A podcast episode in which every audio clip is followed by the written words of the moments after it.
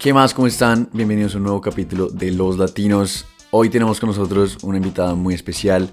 Ella es una abogada de Ecuador, su nombre es Luisa Martinot y desde pequeña ella siempre tuvo un sueño y ese sueño era poder trabajar para un organismo internacional como la ONU. Y este sueño por fin lo logró en el 2003, cuando después de mucho trabajo duro y tal vez un poquito de suerte, logró por fin conseguir un puesto en la Organización de las Naciones Unidas en Nueva York nos contó todo lo que tuvo que hacer para poder llegar hasta este punto, los retos que tuvo que enfrentarse, pero también las oportunidades que tuvo que saber aprovechar. Fue una conversación que realmente disfruté mucho y espero que ustedes también. Creo que a Luisa se le pueden aprender muchas cosas, tanto de su experiencia como de su forma de pensar. Entonces, no siendo más, por favor denle la bienvenida a Luisa Martinot.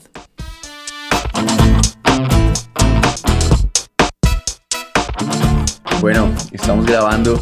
Luisa, ¿cómo estás? Muy bien, gracias Andy.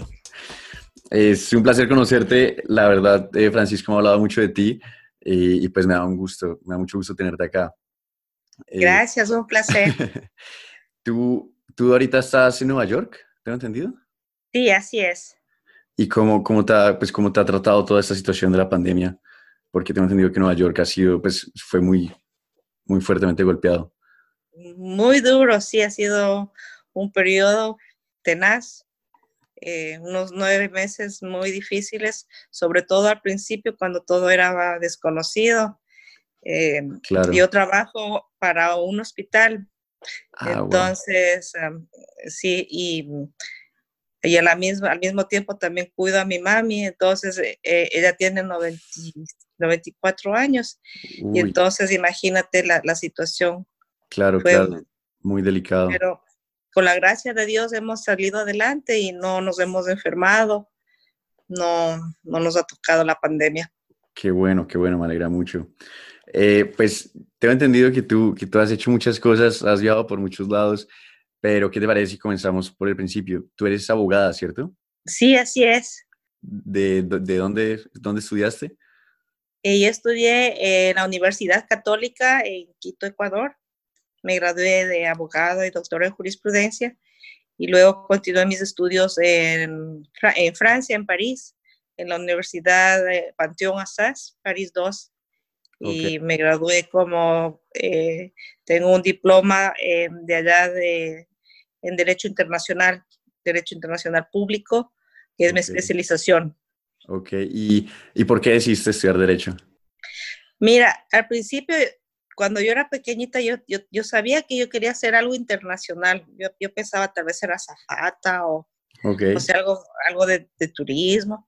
Pero luego, eh, cuando me gradué, a mí me gusta hablar, me, me gusta poner eh, opiniones y también abogar por las personas. Entonces, para mí fue como algo eh, normal y natural que aplique para, para derecho, a pesar de que en mi familia nadie había sido abogado, pues eh, se dio y, y, luego cuando yo me gradué de la universidad, eh, se complementó con, con, este deseo que yo tenía desde pequeña de, de derecho internacional.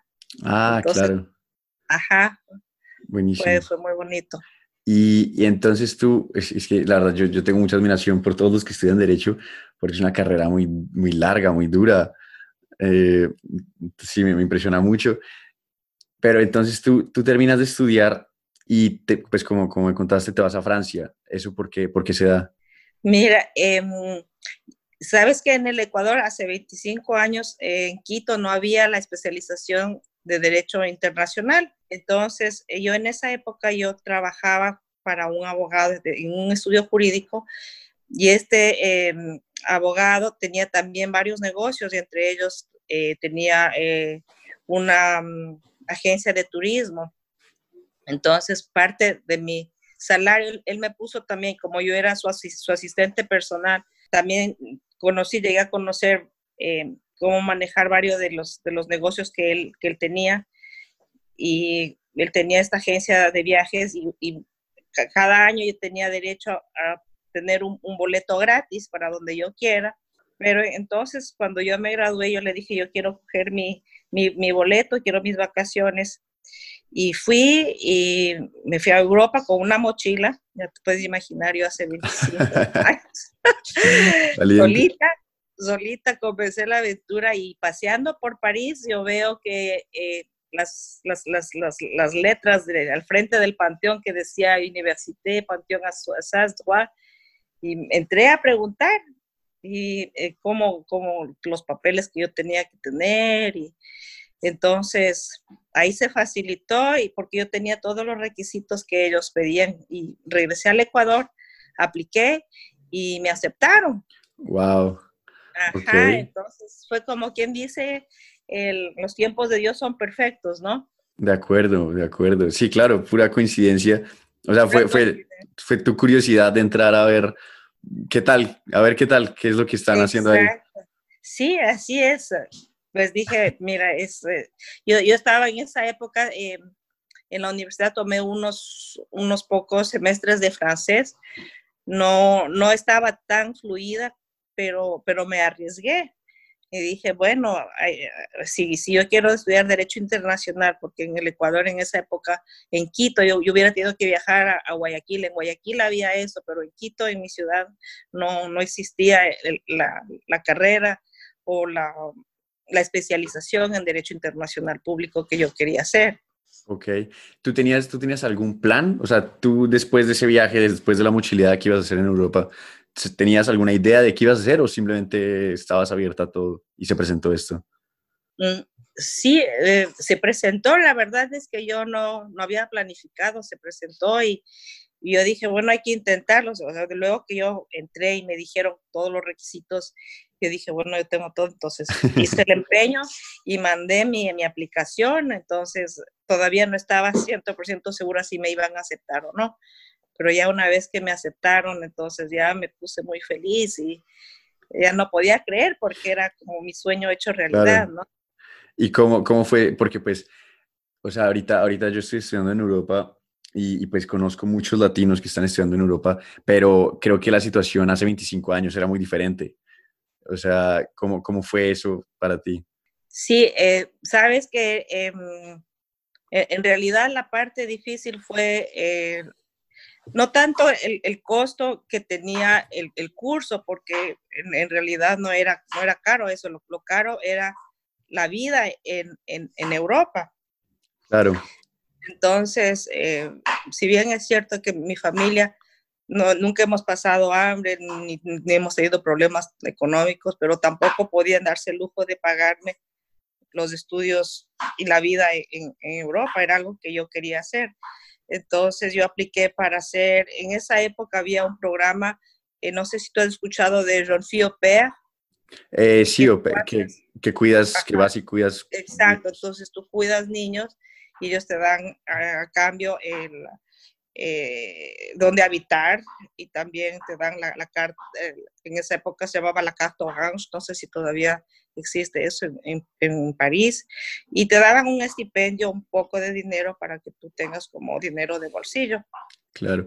Y, Entonces yo dije, con eso, y estoy hecha, porque no era tanto molestar. Mi padre, mi padre ya había fallecido y, yo no podía pues decirle a mi madre que, que me mande dinero eh, para, estaba, eso no, simplemente no era una opción para mí. Entonces, esta opción de trabajar y estudiar, entonces me venía muy bien. Entonces, yo, yo, yo sin pensarlo apliqué y, y, pude, pude hacerlo así.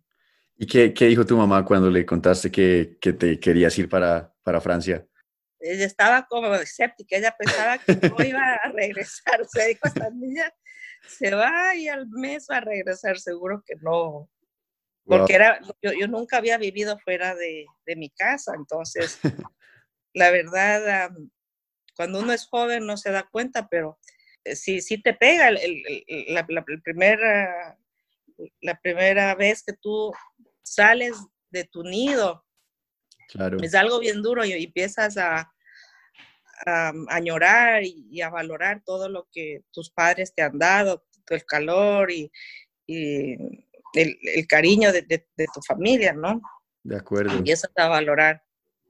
Y una pregunta, tú, tu nombre es Luisa Martinot, ¿cierto? Sí, así e, es. Ese, ese apellido no es ecuatoriano, ¿o sí? No, es eh, francés. Ah, ¿tú tenías, ¿tú tenías familia en Francia? ¿O... Sí, eh, pero, pero en realidad ellos, eh, el que emigró fue mi, mi bisabuelo, mi, mi, abuelo y mi padre ya nacieron en el Ecuador. Okay. Y habíamos, no, no, teníamos ningún vínculo, no, no sabíamos mucho de, de, la familia. Sabíamos que era francés, sabíamos que el bisabuelo había emigrado y todo eso, pero ya eh, no habíamos um, mantenido ningún tipo de, de, vínculo con ellos hasta hace muy poco tiempo, digamos unos 10 años, quizás cuando yo trabajaba para en esa época las Naciones Unidas, yo tuve un, contacto con, e, e, es, algo, es, una anécdota chistosa, no sé si, si te interesa escuchar. Sí, claro, claro. Entonces, eh, fíjate que yo tenía mi email que era eh, martinod.un.org. Yo había dejado las Naciones Unidas en el año 2006, me parece. Entonces, en el año 2007, en enero más o menos, yo me pregunto y digo, ¿qué habrá pasado con ese email mío? Entonces, me mando de, mi Hotmail, hago un, un pongo test para hacer, a ver qué es lo que, porque yo tal vez tengo amigos que me están escribiendo y, yo no sé qué es, qué mensaje reciben ellos. Claro. Entonces, ellos, eh, hago eso y al día siguiente yo recibo una respuesta y me dice, em, hola Luisa, ¿cómo estás? Mira, soy Michelle Martinot y parece que hay algún problema técnico. Eh, pide, por favor, dámales a los de a los de el IT, la tecnología, para que revisen tu, tu, email. Y entonces ahí yo me pongo roja porque digo, no, no me imaginaba. Entonces habían dado a otra persona mi email. Entonces yo le respondo y le digo, la verdad, francamente, esto es lo que sucede. Y me presento y él se llama Michel Martinot. Entonces comenzamos así a intercambiarnos eh, mensajes y él sabía bastante de mi bisabuelo que había no te emigrado. Y bueno, para hacerte el cuento largo, nos encontramos y somos ahora muy, muy, muy buenos amigos, somos muy queridos. Él ha ido varias veces a Ecuador, vino para Estados Unidos a visitarnos y nosotros también hemos ido a Francia. Él, él en la actualidad vive en Suiza y, trabaja para las Naciones Unidas. No te puedo creer. Las Naciones Unidas nos, nos reencontró. Las unió, literal. Los unió. Ajá, nos unió. Qué interesante. Y entonces tú, tú vas a Francia a estudiar y ahí en Francia, ¿cuánto tiempo estás? Estuve tres años. Tres años. Del año 92 al 95. Y al principio, te digo, fue difícil. Eh, retomando la, la, la situación esta de, de, que añoras a tu, a tu familia. Em, yo me acuerdo que el primer mes fue fenomenal porque era como quien dice, estaba estaba súper deslumbrada de, de, París, imagínate, y sola, y calle arriba, calle abajo. Pero luego del segundo mes lloré todos los días. Todos los días yo lloraba porque extrañaba mucho a mi madre, no me sentía contenta, me tocó una familia un poco difícil. Y, y yo, yo pensé que yo iba a regresar al Ecuador porque no, yo dije, bueno, no importa los estudios, yo aunque sea digo que voy a estar aquí un año y, y regreso. Ya estaba tan desmotivada porque no estaba feliz. Entonces, em, ahí eh, yo fui a hablar a la, la compañía esta que organizaba los OPR y le dije, mira, yo no estoy feliz en esa casa, a ver si yo me puedo cambiar. Entonces ellos me dieron tres opciones. Yo fui, me entrevisté con las tres familias. La que más, eh, con la que más ligamos era, era en realidad la que vivía más lejos del centro de París, pero, pero me cayeron súper bien y ellos también a mí. Y mm, me ayudaron enormemente. La verdad es que es mi, mi familia en, en Francia es, es, mi segunda familia, me acogieron y, y, me ayudaron. Yo me di cuenta que iba a ser bastante difícil estudiar una carrera sin tener el nivel que yo tenía de francés en esa época, pero ellos fueron tan, tan buenos que me ayudaron y me acuerdo que los días miércoles, por ejemplo, los niños en, en, en, Francia, en París, ellos tenían que quedarse en la casa. y yo, te, yo hubiera tenido que dejar esas clases de los días miércoles para, para cuidarlos. mis obligaciones. Pero los abuelitos dijeron, no, no, no, Luisa, tú tienes que ir porque tú has venido por el sueño de estudiar, nosotros vamos a cuidar al, al, a los niños, nosotros nos hacemos cargo de los días miércoles y tú continúa tus estudios. Wow, qué increíble. Me apoyaron hartísimo. Me acuerdo que el, el, el, idioma también tenía problemas y ellos me, me, ayudaron con un profesor extra para, para que yo no pueda dejar la, las materias. Entonces, eh, me ayudaron también económicamente para pagar un, un profesor para, para que yo pueda estar al nivel para hacer disertaciones y, y, pues hacer el, el posgrado que yo tenía pensado. Y aparte, aparte una carrera en la que necesitas tanto el idioma como, como lo es pues derecho, derecho internacional. Ajá. Es, es ¿Sabes? Lo, lo, que a mí me costó más ahora pensando con un poco de distancia, eh, a mí me costó muchísimo el, el cambiar porque eh, los franceses tienen un método cartesiano, para ellos, ellos tienen siempre que ser un plan, tienen la introducción, la parte A, la parte B, la síntesis, la tesis, la antítesis.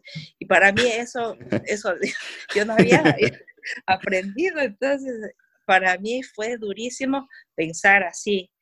Entonces, em, me acuerdo que más que el mismo idioma francés, me costó eh, cambiarme, al, como quien dice, resetear mi, mi manera, cambiar el chip y decir, tengo que hacer así los, las disertaciones.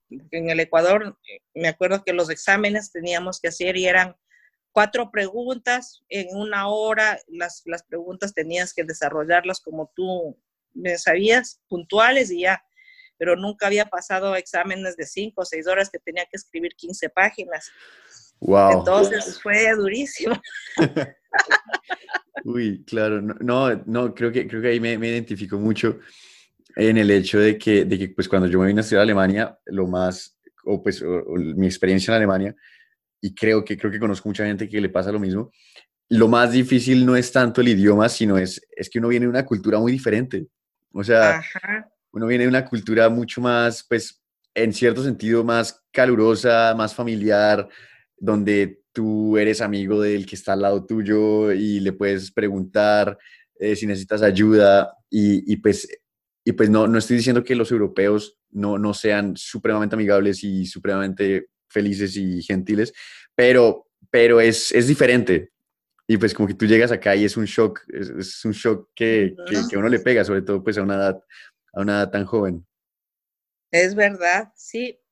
Yo digo que los jóvenes, la verdad, yo no sé si es que ahora con mi edad hubiera hecho las cosas que hice hace 25 años, porque ya con la experiencia tú estás un poco más a, la defensiva, pero bueno, los, jóvenes son así y yo me alegro que, que tuve esa experiencia y que, que, hice y que mi madre me apoyó a pesar de que ella tanto no creía en mí, pero que me apoyó, eh, me ayudó con el pasaje de, de ida y no, y, pues como tú dices, los tiempos de Dios son, son perfectos. El hecho de que hayas tenido la, la, oportunidad de, de, conocer esta familia que te haya acogido y te haya apoyado también, estando tan lejos de tu casa en Ecuador, también fue, fue ideal. Ya, así es, hoy la verdad. son súper queridos de ellos. Qué chévere. ¿Y tú, qué, qué, sigue para ti después de que sales de Francia? ¿Para dónde vas? Eh, bueno, en Francia yo hice una, una pasantía en la UNESCO. Ok.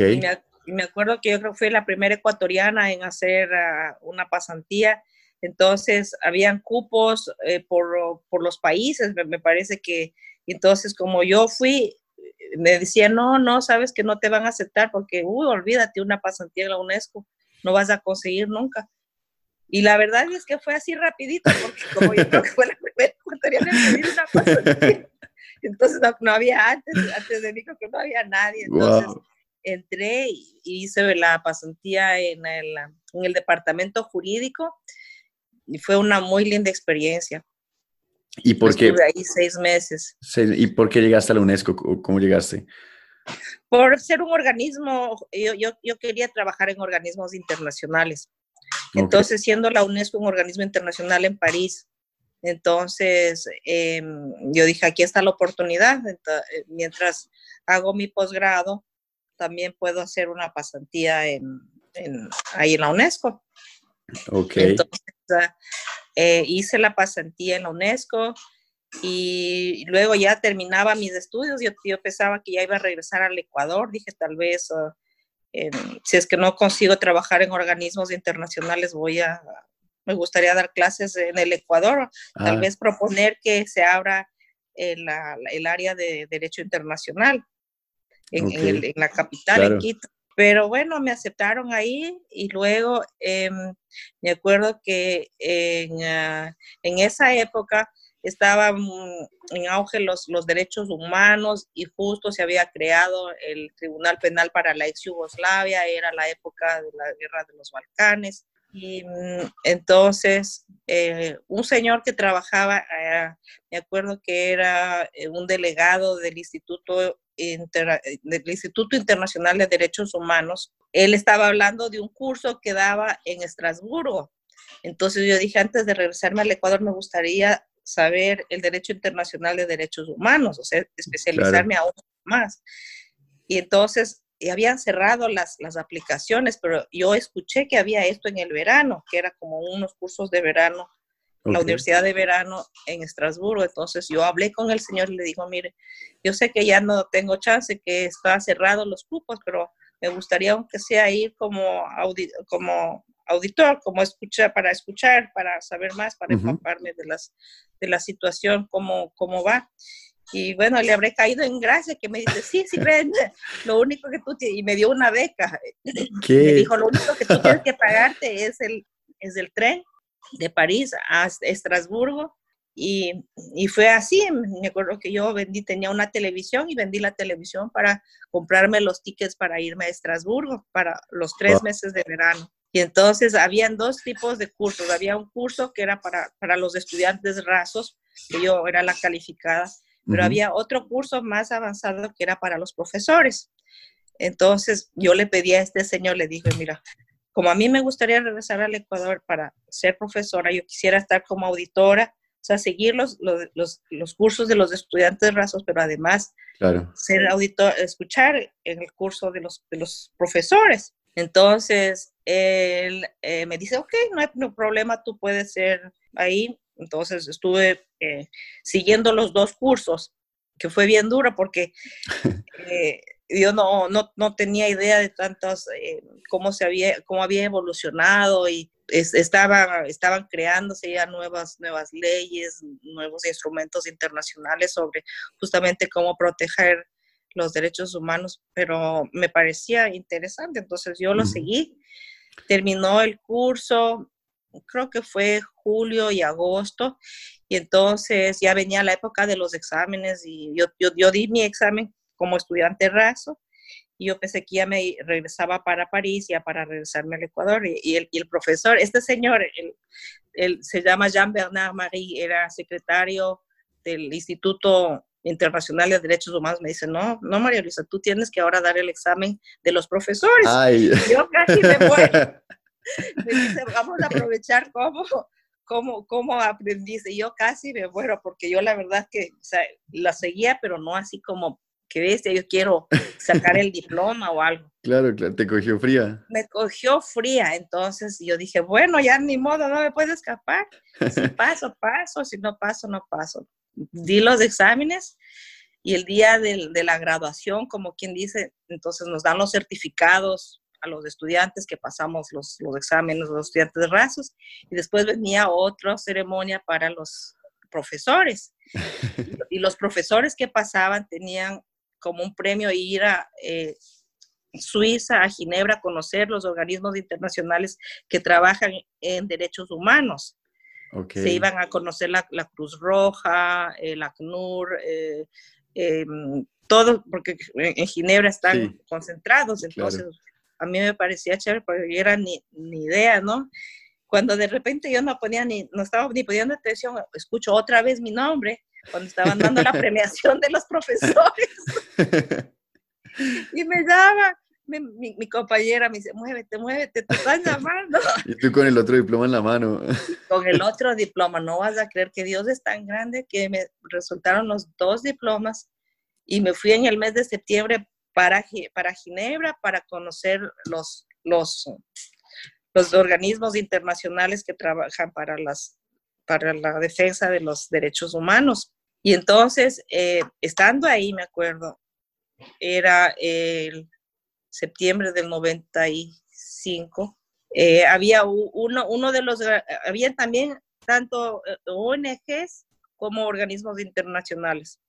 Entonces, en una, en una, de las visitas a una ONG que se llamaba eh, la Comisión Internacional de Juristas, ellos estaban hablando de un de, este tema nuevo del, del, Tribunal Penal para la ex Yugoslavia que estaba recién comenzando y necesitaban gente para trabajar ahí en el Tribunal Penal. Y el Señor habla y dice, y no tenemos gente ni de África ni de Latinoamérica. yo le alzo la mano y digo, ay, yo soy de Latinoamérica.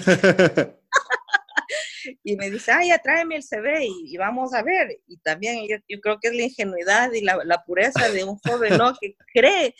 Yo no tenía ni máquina de escribir, ni computadora, ni nada. Yo hice mi CV a mano y una carta de motivación a mano. Y me acuerdo que me tocó levantarme tempranito porque nosotros teníamos que ir a, a, visitar, teníamos una agenda que cumplir, entonces a las nueve y media o diez de la mañana teníamos ya otra, otro organismo para visitar. Entonces yo me acuerdo que ese día me levanté temprano y me fui a un bus y yo esperaba al señor y la secretaria me dice, pues no, no llega todavía, no llega, yo tenía que ir.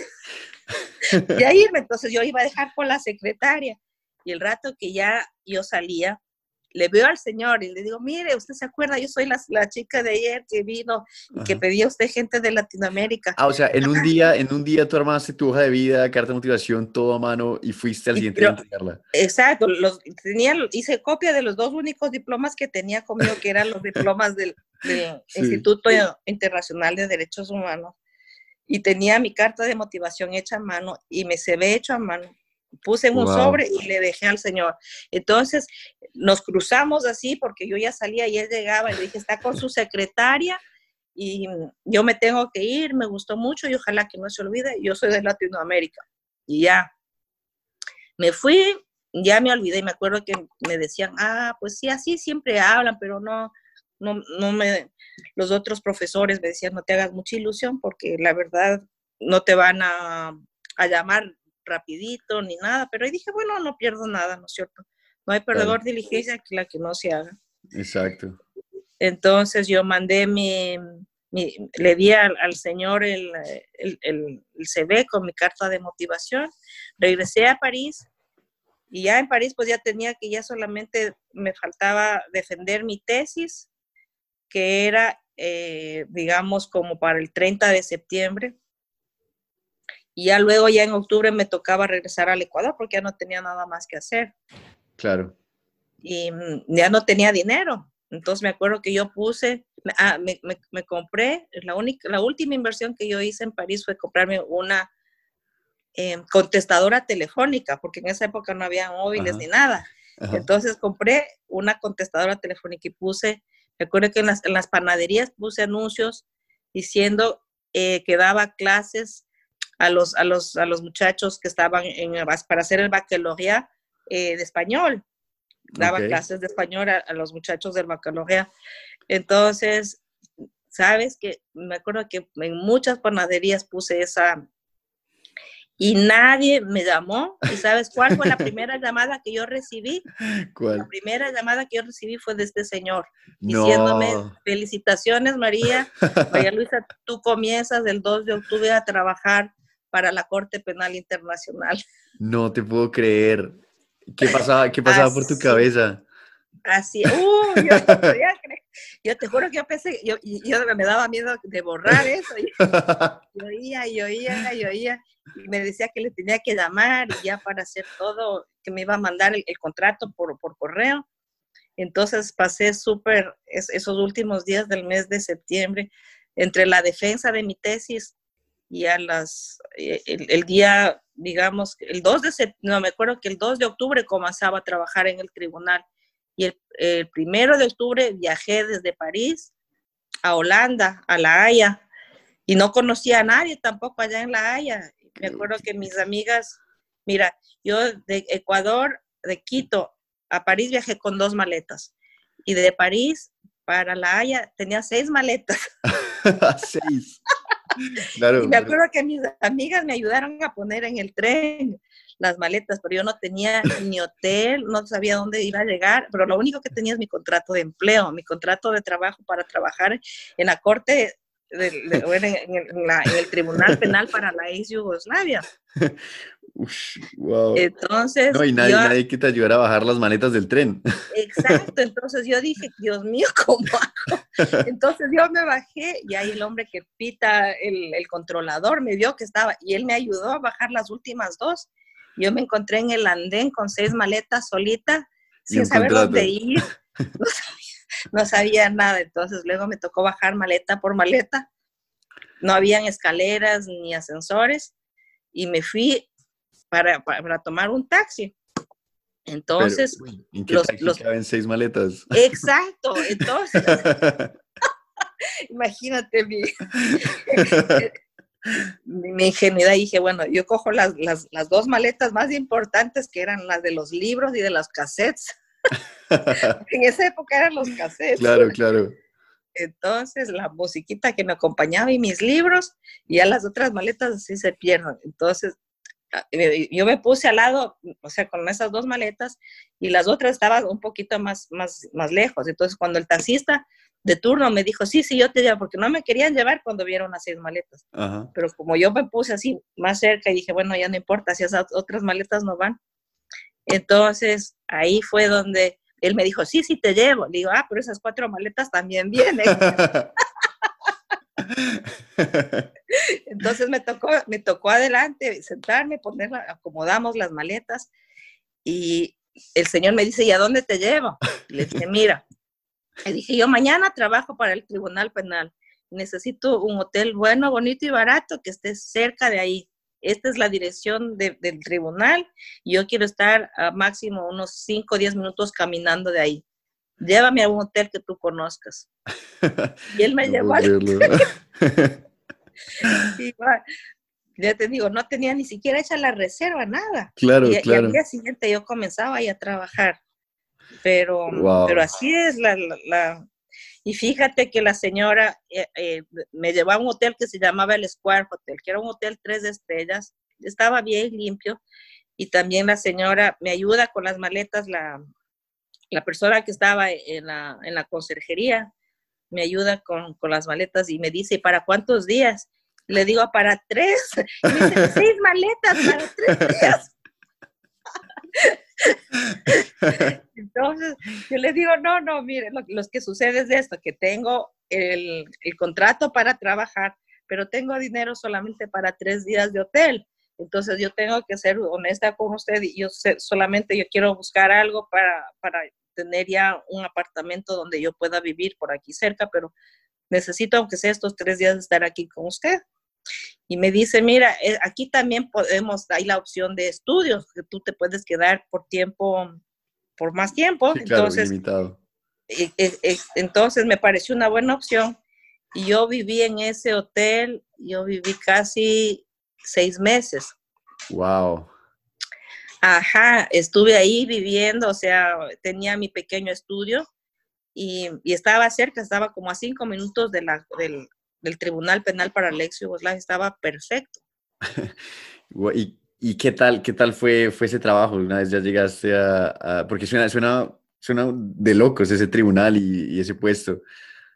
Exacto, oye, yo te digo, wow, llegué, me acuerdo que de los um, las, de las personas que me decían, oye, pero si hay profesores de derecho que están, que quieren trabajar ahí, tú has tenido una suerte loca les digo, es, es verdad, les digo, en, realidad ha sido una bendición para mí ser del Ecuador, porque como, como, y también de Latinoamérica, porque como no hay gente que represente, entonces em, fue una bendición ser de, de, de, de, mi país y, y, poder salir adelante. No, no fue fácil, pero, pero se pudo.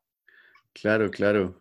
Entonces, ya te digo, eh, tener un, el, primer trabajo, bueno, yo tenía un poco de experiencia por lo que yo había ya practicado en la UNESCO. Claro. Pero me, me tocó un poco duro porque era ya mi primer trabajo eh, a nivel internacional pagado y que tenía que trabajar en inglés. Acuérdate que yo venía de Francia y, que mm. tenía, y que tenía mi cabeza todo en francés. Y ahora cambiar otra vez el chip de trabajar en inglés. No. Entonces fue, tenaz. Fue claro, claro. Y, y, otra, otra cosa que fue dura eh, fue que antes del, del, Tribunal Penal para la ex Yugoslavia, el, lo único, ah, el único precedente que había antes de eso fue el Tribunal de Nuremberg. Ok. Pero no había nada escrito, entonces nos tocaba a nosotros em, eh, redactar que, cómo, cómo, cómo hacer, eh, por ejemplo, para que eh, el acusado se presente, qué es lo que vamos a hacer para que el acusado em, tenga su derecho a la defensa, los, los, lineamientos, cómo se van a hacer, cómo se presentan los alegatos, qué formato van a hacer, los idiomas, cómo se van a defender, cómo van a tener el debido proceso. Eh, Estaban muchas cosas. Casi que inventando todo. Exacto, no había de dónde copiar. Porque ahora es muy fácil, tú te metes a Google, Internet y tú ves y ahí está.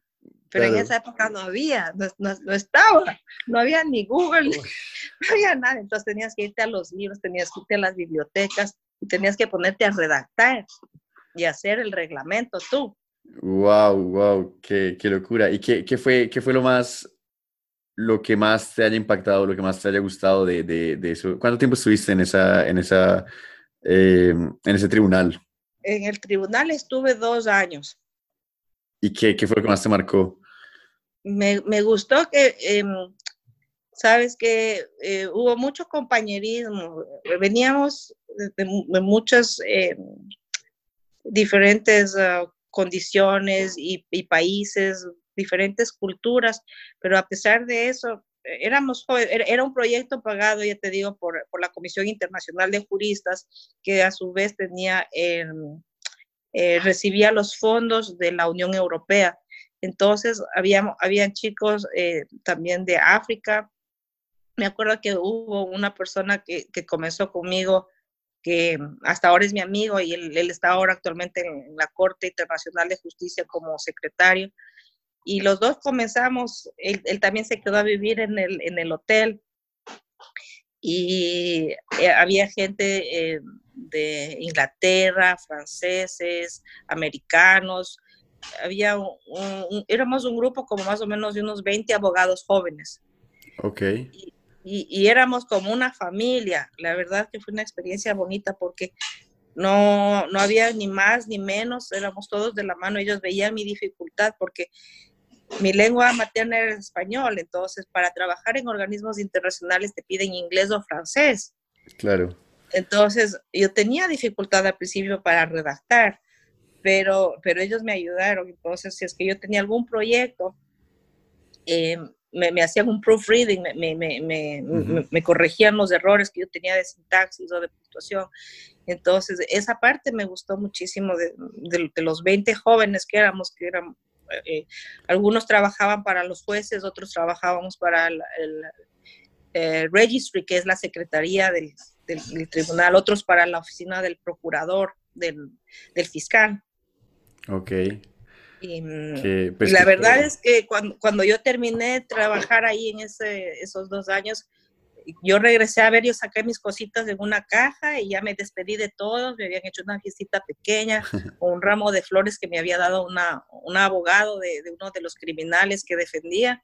Y yo regreso a ver así al edificio del, del, tribunal y me salgo en llanto, lloraba, lloraba. Yo no quería salir de ahí, pero yo no podía quedarme porque era esto fundado, eh, no, no tenía un, un puesto yo no era como personal de las Naciones Unidas, sino era un puesto que había sido financiado por la Unión Europea y mm, eh, manejado por la Corte, por el, por el, este de los de los la Comisión Internacional de Juristas. Ok. Ok. Entonces. Aparte, después de dos años, y pues como tú explicas que, o sea, existía tal compañerismo entre todos ustedes, debió ser, debió ser también muy duro dejar, dejar ese, ese trabajo, ese puesto. Ya, así es, así es. Pero sabes que como las, las, las obras de Dios son perfectas. Conseguí un trabajo ahí mismo en La Haya, yo había aplicado y, con un escalón más, porque era, era eh, a nivel, no sé si tú conoces los escalones em, que hay en las Naciones Unidas, que van de P2, P3, P4, P5 y luego los directores. Entonces, eh, cuando yo comencé, era como un clerk, como un P2, como un junior associate. Y yo consigo un puesto en la organización. En esa época también era algo yo he tenido una suerte increíble, te digo, porque comenzaba la Organización para la Prohibición de Armas Químicas, que era también algo novedoso. Imagínate, era la primera vez que todo el mundo eh, eh, ahí se ponía de acuerdo en, las Naciones Unidas para crear un organismo que se dedique a la prohibición de armas químicas. Y apliqué para el puesto y me salió un puesto temporal. Yo dije, bueno, de, nada temporal acepto el puesto temporal. y comencé con un puesto P3 para, en el área jurídica. Y ahí fue em, donde realmente ya me sentí más a gusto. Em, claro que extrañaba a mis colegas, a los jóvenes, a los associates. Claro. Porque fue como una familia, como la mayoría de nosotros estábamos solteros o sin familia, salíamos a farrear y regresábamos, casi nos veíamos las 24 horas.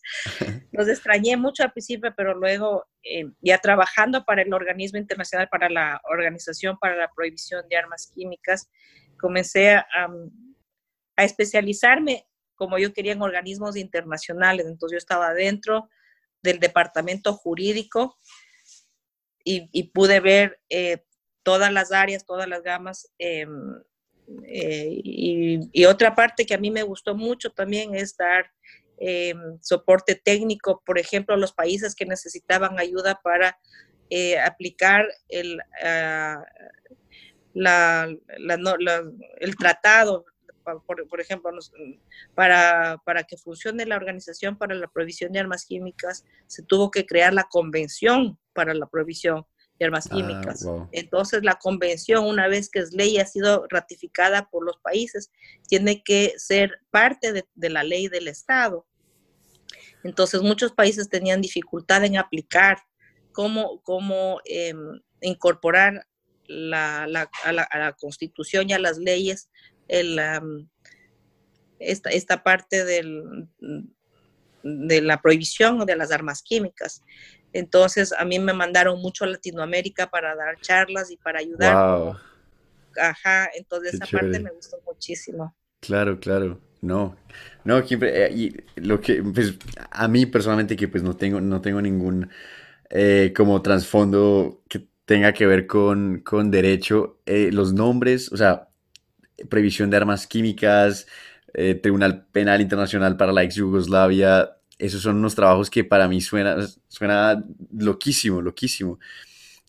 Y, y pues tú, tú no te quedaste ahí, tú seguiste después para, la, para las Naciones Unidas, ¿cierto? Claro, porque ese era mi sueño, me acuerdo. Claro. El sueño. Yo cuando venía a, Nueva York veía el, edificio ese y veía así para arriba y decía, oh, qué lindo sería trabajar un día. Y, y, yo me acuerdo que alguna vez yo ya había aplicado para trabajar, pero claro, no tenía ningún chance. Me acuerdo que incluso antes de volver a, al, Ecuador y todo, eh, siempre me hacía ilusión. Entonces, eh, yo vi que había un, puesto ahí que era interesante. Era un puesto P3, pero eran las Naciones Unidas. Y sabes que en, la, en la OPCW también eh, Ahora ya no hay puestos permanentes, solamente son puestos que te dan contratos de tres años, de seis años, y máximo podía yo estar siete años ahí. Yo estaba ya en mi sexto año, entonces dije, yo tengo que ponerme pilas porque si no, ya no voy a tener trabajo aquí. Entonces yo apliqué a las Naciones Unidas y me resultó este... ¿Qué, ¿Y cómo se sintió? ¿Cómo se sintió como por fin? ¡Wow! Otra vez eso, eso fue increíble porque también no podía creer que mi sueño se volvía realidad.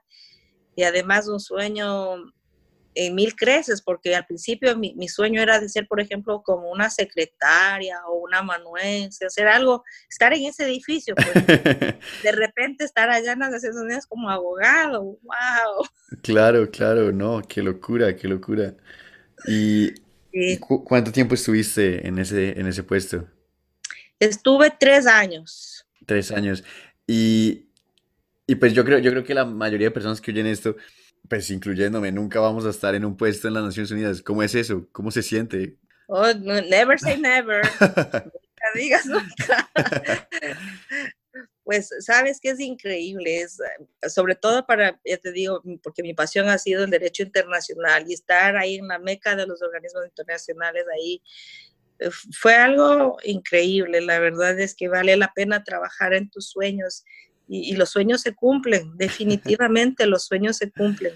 Claro. Eh, entonces, el, el, primer año me acuerdo que fue bastante duro también otra vez adaptarse. Yo venía de la ciudad tranquilísima que es la Haya, calladito que nadie sí.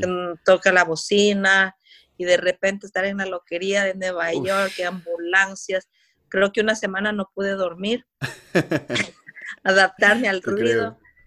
Pero la verdad es que fue bonito, eh, también diferente, eh, un poco más, um, las Naciones Unidas eran como un poco más distante, por lo mismo que es enorme. Yo, yo venía de un organismo internacional que éramos como más o menos unos 200 de personal y todo el mundo se conocía. Claro. Pero ya en Naciones Unidas yo pasé a ser un número, porque ya eran tantos. Entonces, esa parte como que es, es que no me gustó, que más impersonal.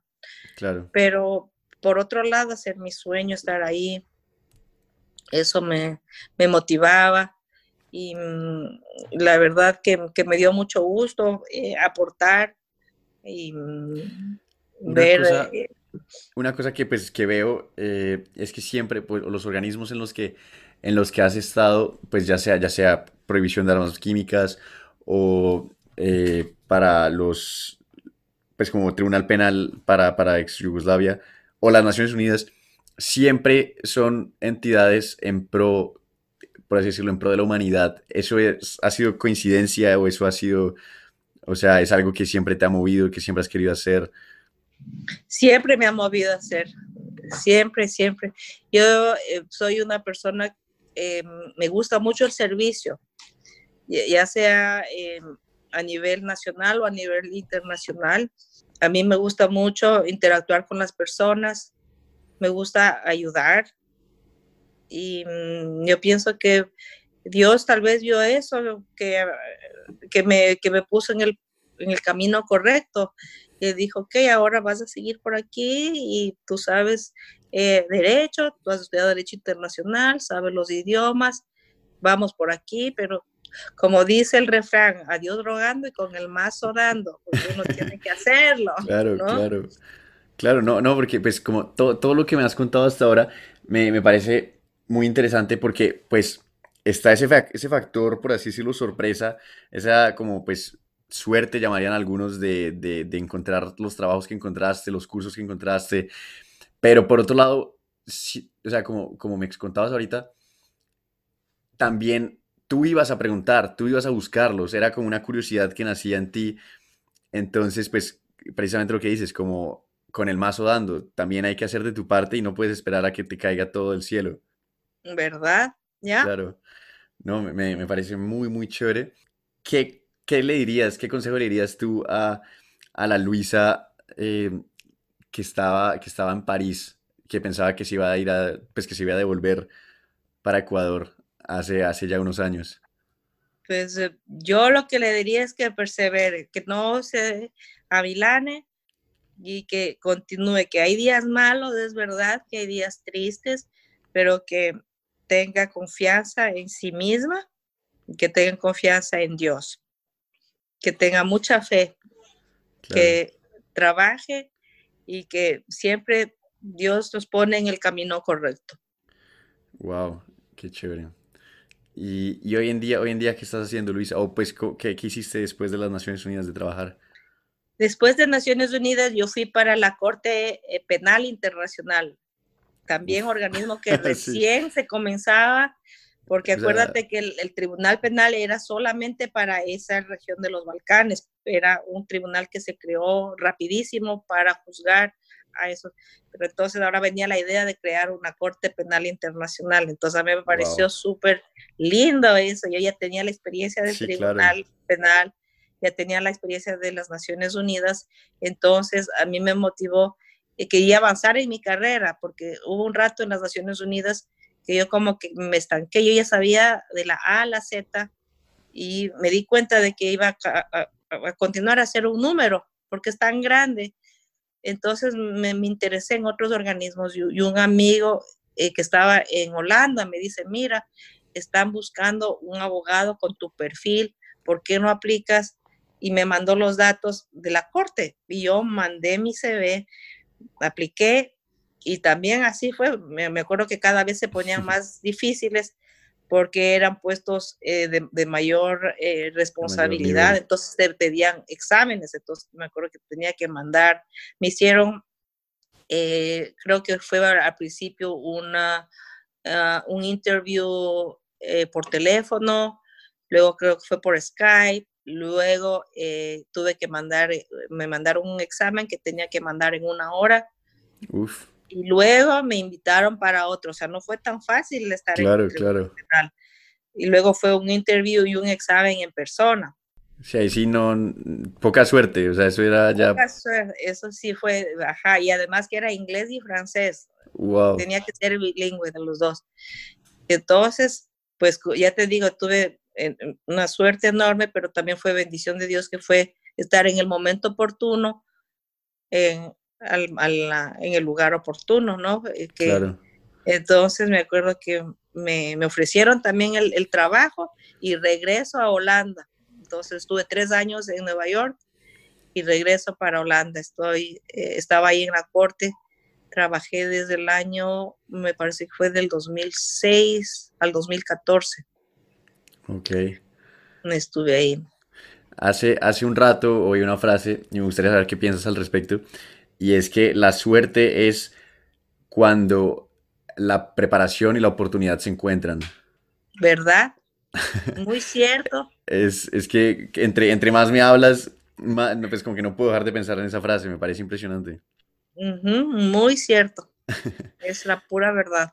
Y entonces trabajaste hasta el 2014 en la Corte Penal Internacional y después, después, seguí, o sea, después te seguías moviendo entre...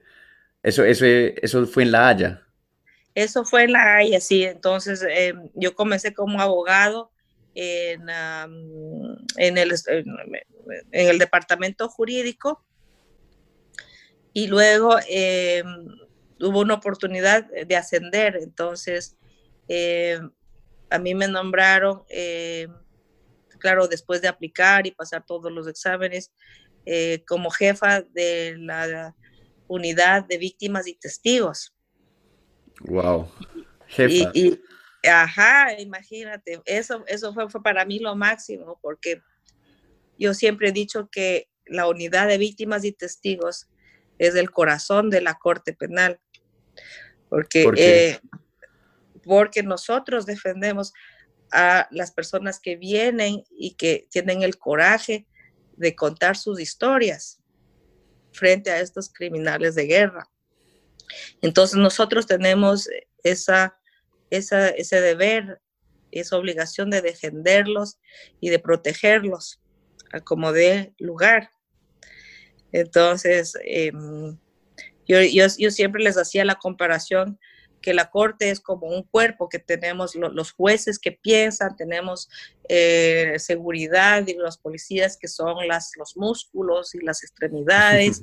les decía, nosotros somos el corazón, y, así los motivaba a, mi equipo.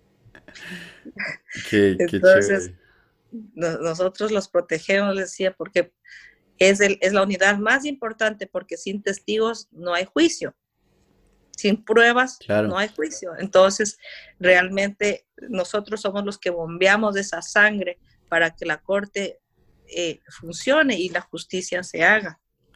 Wow. ¿Y qué, qué fue lo que aprendiste en ese, en ese puesto? ¿Qué fue tal vez el mayor aprendizaje? Eh, sabes que ser jefe no es fácil. Te creo. Es, es, es, es una tarea bien difícil em, llevar eh, un, equipo en armonía. Hay, hay, mucha gente que les gusta dividir. Eh, yo, yo he visto em, jefes que, que les gusta, están contentos cuando hay división en sus grupos porque le, viene con el chisme de este, con el chisme del otro. Y, pero a mí me gustaba llevar a mi equipo en unión y en armonía y que todos sepan qué es lo que el otro está haciendo, porque si es que algún día una persona está ausente, para que la otra pueda suplir. Entonces, em, eh, esa era mi, mi, manera de ser y, y mi manera de llevar eh, Siempre teníamos reuniones periódicas para que cada miembro de mi equipo entienda qué es lo que estamos haciendo, que sepa.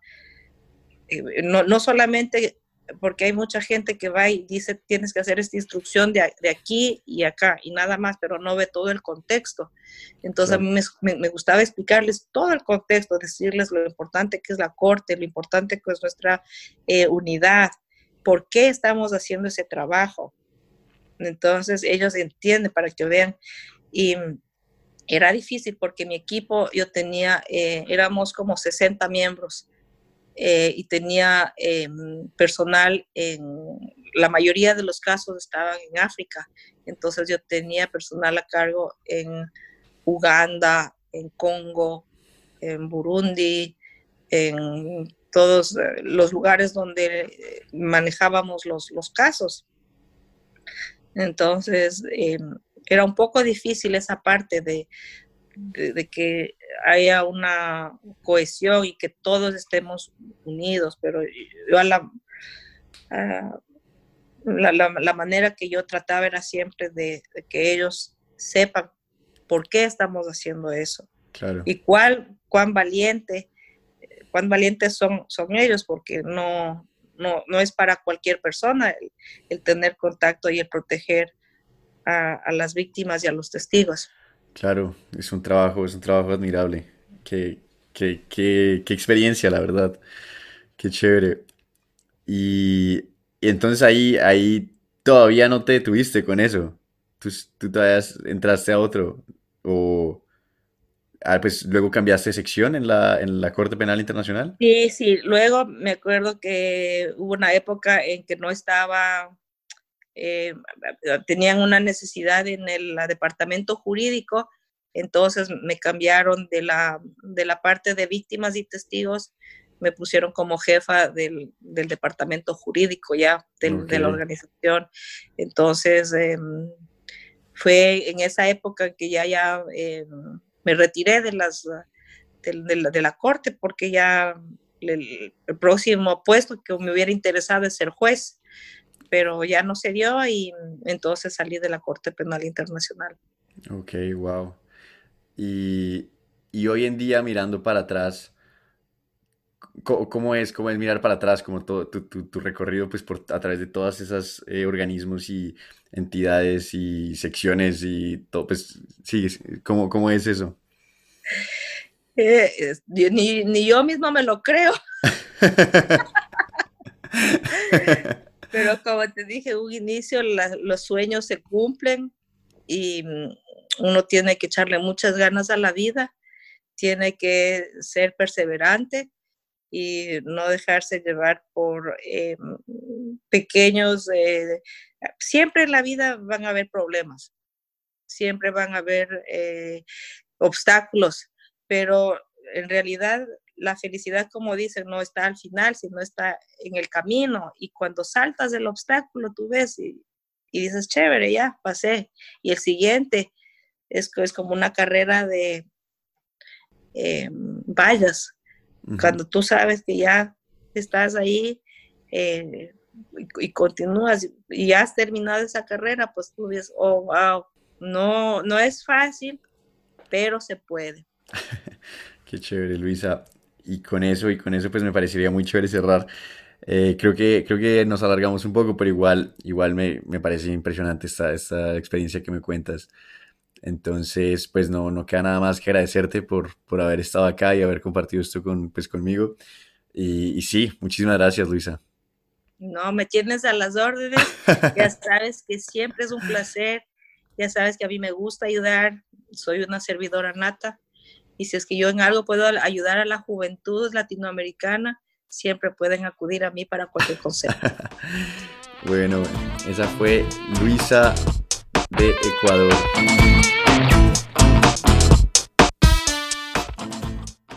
Para ti que estás escuchando en este momento y que llegas hasta acá, de verdad, como siempre, gracias de todo corazón.